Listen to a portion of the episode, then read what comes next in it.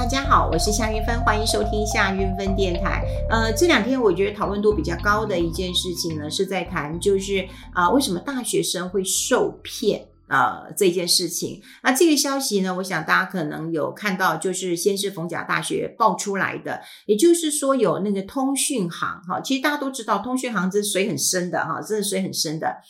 呃，它有一些分期付款，或者是有一些买卖三 C 的一个呃这个做法。那我要讲就是说，也的确啊、这个新闻已经出来了啊，因为它出来好几天，那目前的确是有进一步的一个结果了，就是通讯行的业务员就骗人家，哈，就叫大学生帮忙办三 C，然后呢要填一个叫无卡的分期贷款合约书，好，就是你就帮我填这个。啊，无卡的分期和呃这个贷款的合约书，然后你帮我填完之后呢，你就可以赚五千元。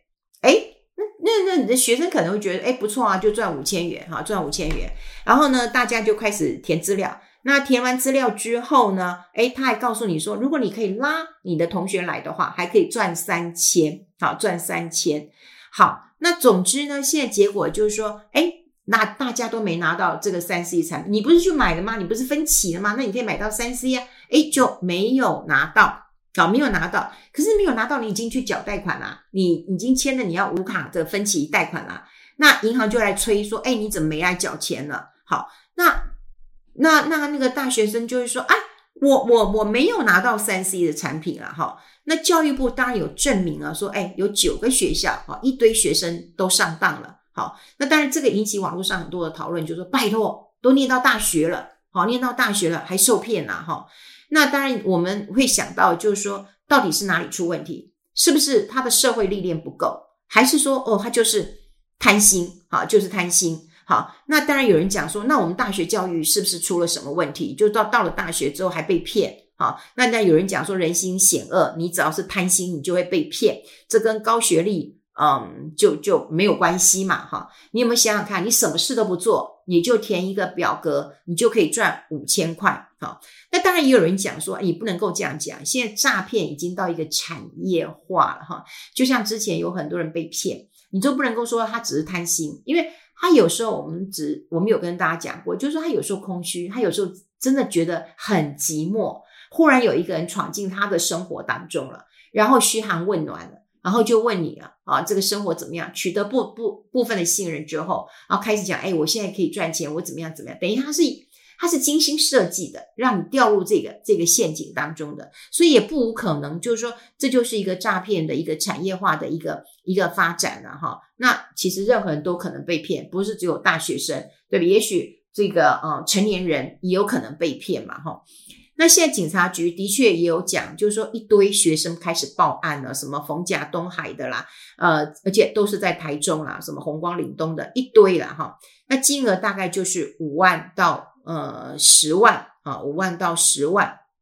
好，那这件事情是不是啊、呃？这个暴露出来，这个年轻人什么都不懂，什么都不知道，大学生这么好骗吗？哈。我们常常哦，就是把这个呃大学生认为哈，他该要懂哪一些，该做哪一些了。我我常常也讲，就是说我们的同事当中有一些其实很白目的，有一些你叫他找资料，他给你找错资料的，他给你找以前的资料，你就觉得很白目。可是我们现在我们怎么样训练我们的孩子？你有没有让他有这个思考的一个呃余地啊？哈，呃，我记得我在上个礼。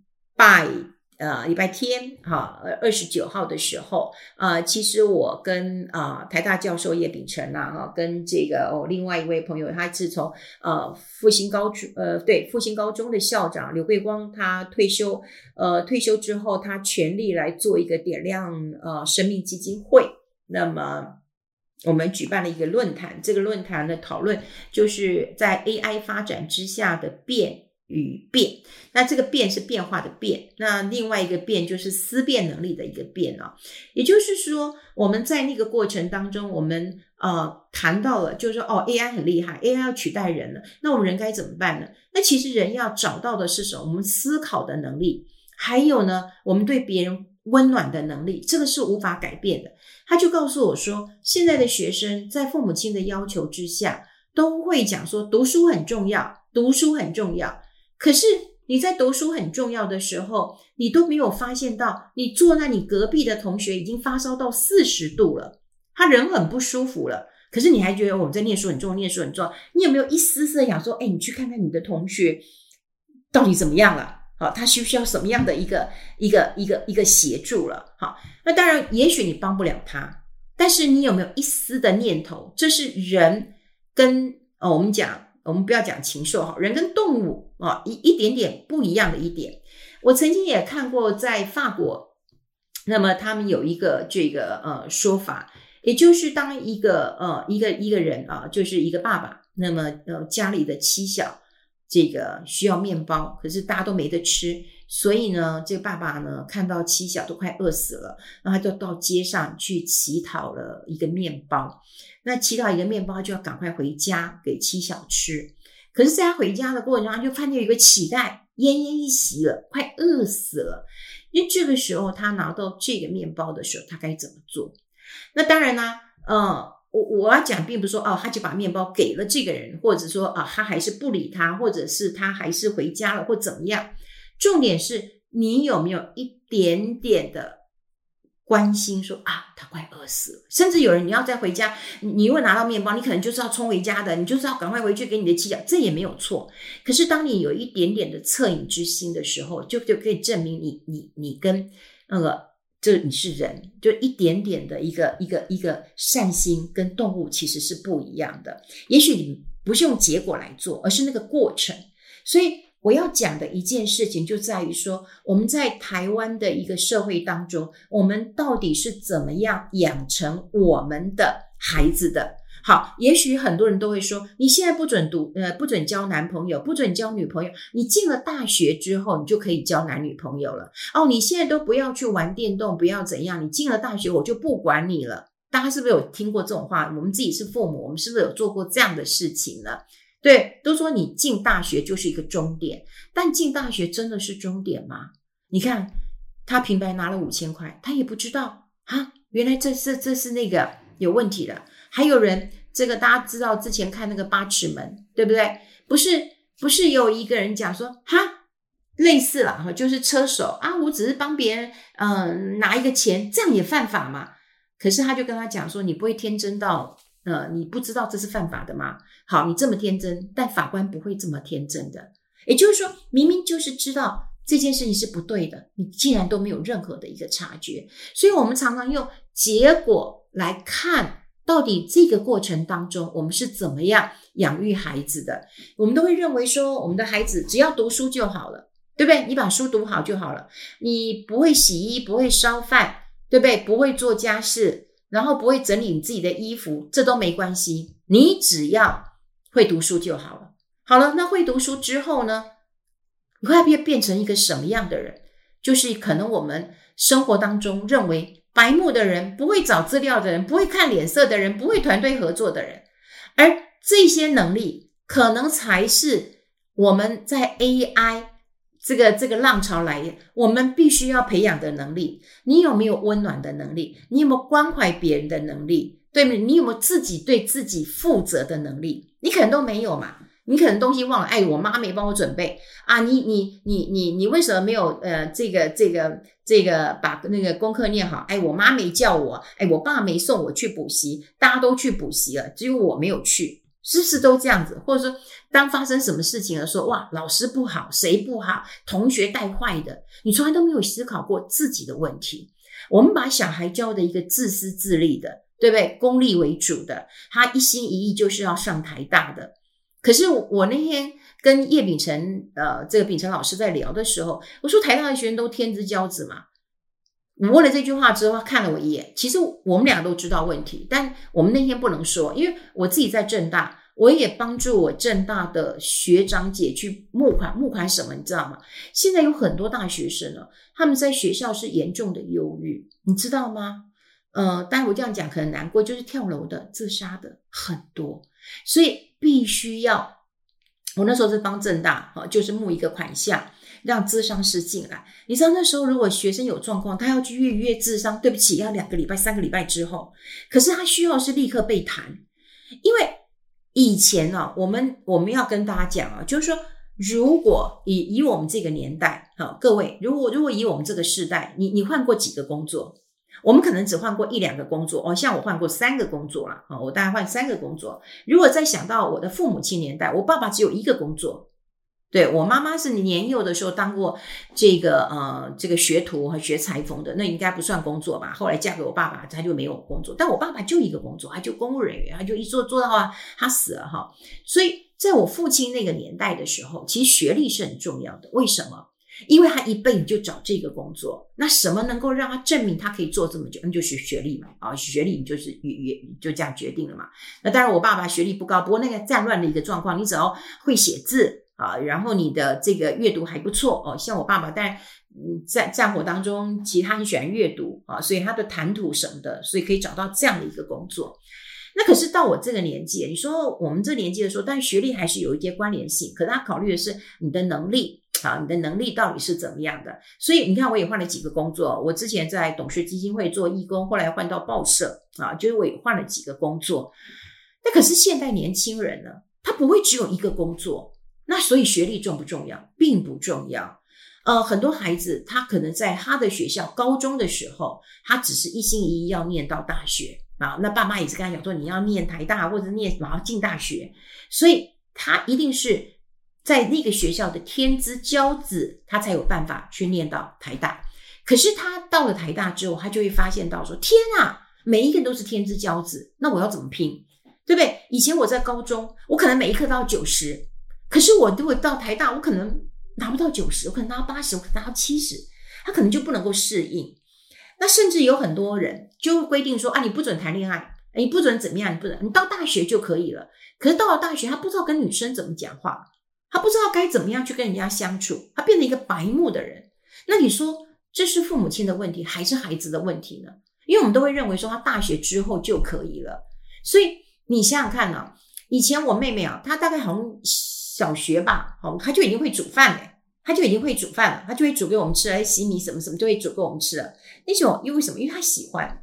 那我妈妈在电子公司帮忙，呃，在晚上这个这个这个班，那个就是。上小夜班，那后来家里做了一个小生意，做一个杂货店，我妹妹就帮忙。啊，帮忙的过程当中呢，诶，她可能跟着我妈妈在一起久，所以她很会。那我不会，我就是一个被赋予一直读书、一直读书的一个人。好，所以在很多事情的处理上，我妹妹反而优于我。哦，她看到人，她觉得，诶，这个人，呃，是这个，呃，他他是来这个骗的啦，他不是真的要买的啦，他只是来杀价的。诶，我妹就看得很清楚了。所以你想想看，如果我没有给她这样的一个训练，好，他小时候没有这样的一个经验，他只会读书，那你怎么知道他的结果会怎么样？所以回过头来，我们除了那个礼礼拜天那个座谈会，我们谈到的就是说，呃，到底什么是 AI 无法取代的？反而是我们想想看，我们身为人关怀的能力、成长的一个能能力，其实是关键的。那当然那天我也去呃分享一下，我就觉得说，哎，常常因为我自己教大四的学生，有时候我就觉得说。嗯，在理财力的一个思考当中，就是很多人都说，哦，到底是买二送一划算，还是买三送一划算？可你从来没想过，我到底需要几瓶？我如果只需要一瓶，我为什么要买二送一、买三送一呢？我又没有喝得了那么多。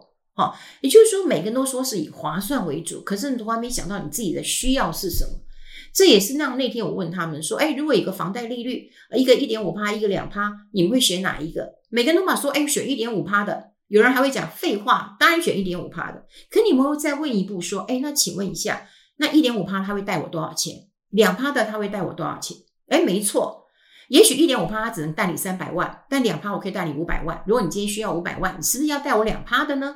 好，也就是我们从来不问，好，就是哎，这样子之后是什么？完全没有我们思辨的能力，我们已经没有判断的一个能力了。你想想看哦。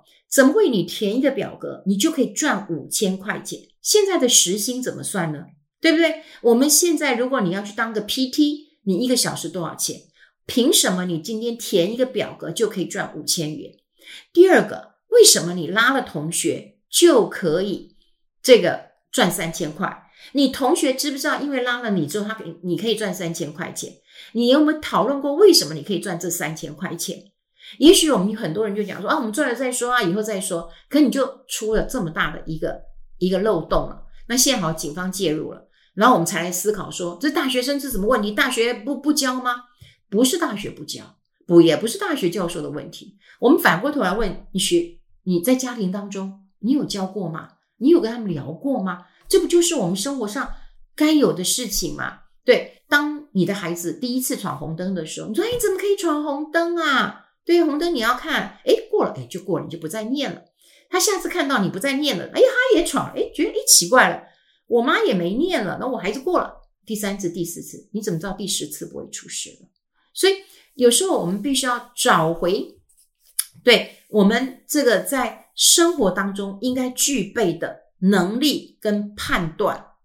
现在的孩子已经不思考了。我其实跟叶秉成也在聊到，就是说，哎，到底这个呃三 C 啊，呃，这个手机要不要给啊？然后这个数位怎么排毒啊？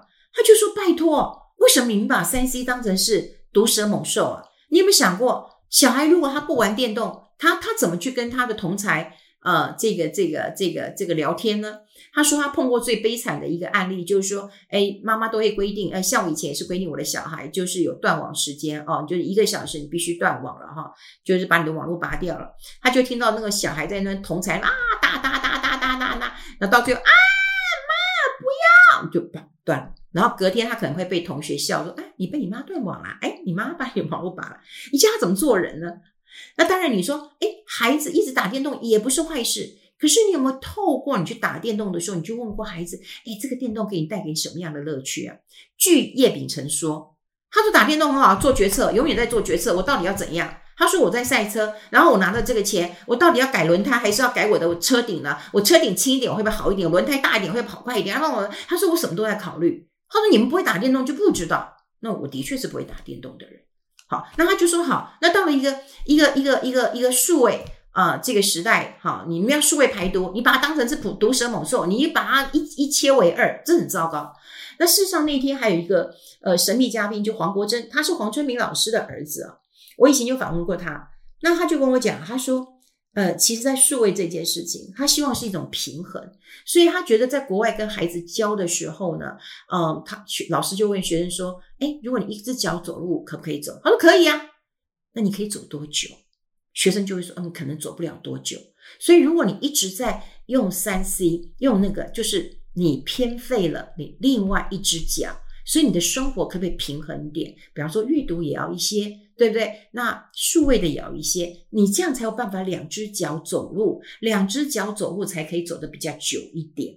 好，所以这用引导式的方式让大家知道，呃，平衡的重要性。所以那场座谈会我自己也影响，呃，非常的大。好，所以我已经没有像以前这么的排斥，嗯、呃，这个这个，呃，打电动啊什么的。但我总觉得就是。回过头来，我们该怎么看我们跟孩子之间的一个关系？呃，现场有一个朋友说，嗯，我的孩子高中了，高三了，然后现在成绩不上不下的，你说很烂也没有，但能不能更上一层楼？我不晓得给他什么样的帮助。我自己也是一个很无助的母亲，我也不知道该怎么协助他。呃，没想到叶秉成说，拜托，你就高三了，你好好跟他相处不行吗？以后他如果呃考到别的地方去了，不在你家里了，可能跟跟你分离了。你为什么不利用这一年的时间好好跟他相处呢？何必去想这个这个这个这么辛苦的一件事情呢？那孩子不是应该要思考一下他自己往想往哪个方向去吗？也就是说，我们到底有没有让孩子有一些思考的能力？有没有想好我以后要做什么？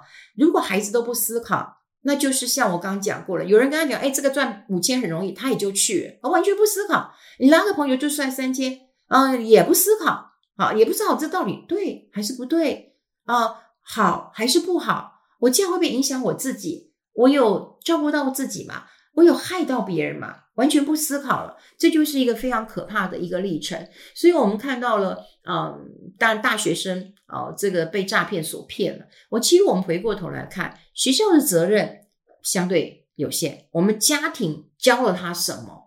我们有没有培养他思辨的能力？这是我们要思考的。所以多多跟孩子呃沟通，不要等到他们说怎么这么白痴，都活到几岁了，老师没教吗？那我们在生活当中有没有给他这样的一个提醒呢？好，这也是嗯最近很大的一个议题，跟大家做一个分享。我们先分享在这边，我们下次见喽，拜拜。